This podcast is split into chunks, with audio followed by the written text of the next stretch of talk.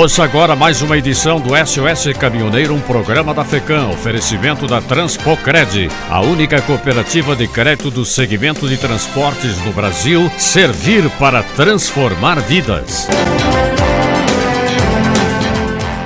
O presidente da FECAM, André Costa, disse ontem em canal de televisão da capital do estado que a Federação dos Caminhoneiros Autônomos do Rio Grande do Sul não apoia a paralisação da categoria.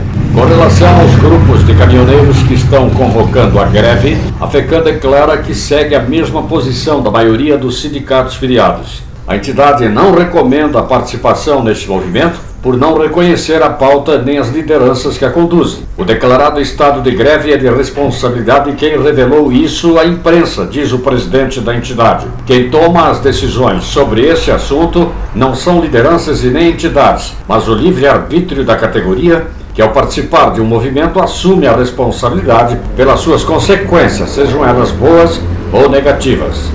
O deputado federal Nereu Crispim, do PSL do Rio Grande do Sul, presidente da Frente Parlamentar Mista dos Caminhoneiros Autônomos e Seletistas, enviou nota à FECAM pedindo desmentido de que ele estaria apoiando a greve da categoria. Na nota, o parlamentar afirma que jamais declarou estado de greve. Pelo contrário, realizamos uma série de iniciativas para estabelecer diálogos com o governo a fim de evitar uma paralisação. Por se tratar de uma informação não verdadeira, pediu a correção da matéria. Todavia, cabe aqui ressaltar que em 2018 o deputado apoiou a paralisação. Hoje, ele muda de lado e, inclusive, diz que o presidente Bolsonaro traiu os caminhoneiros. Fez também críticas ao ministro da Infraestrutura, Tarcísio Freitas, dizendo que ele não é bem visto pelos caminhoneiros. Ora, quem faz esse tipo de declaração e se solidariza com os caminhoneiros responsáveis pelo movimento é porque sufraga os seus desejos e reivindicações, onde se inclui a greve. Apesar da baixa adesão à greve dos caminhoneiros, ela vem sendo mantida. As lideranças dizem que o movimento continuará até o governo apresentar alguma resposta às demandas da categoria, disse o presidente do Conselho Nacional do Transporte Rodoviário de Cargas, Plínio Dias. Diferente de 2018,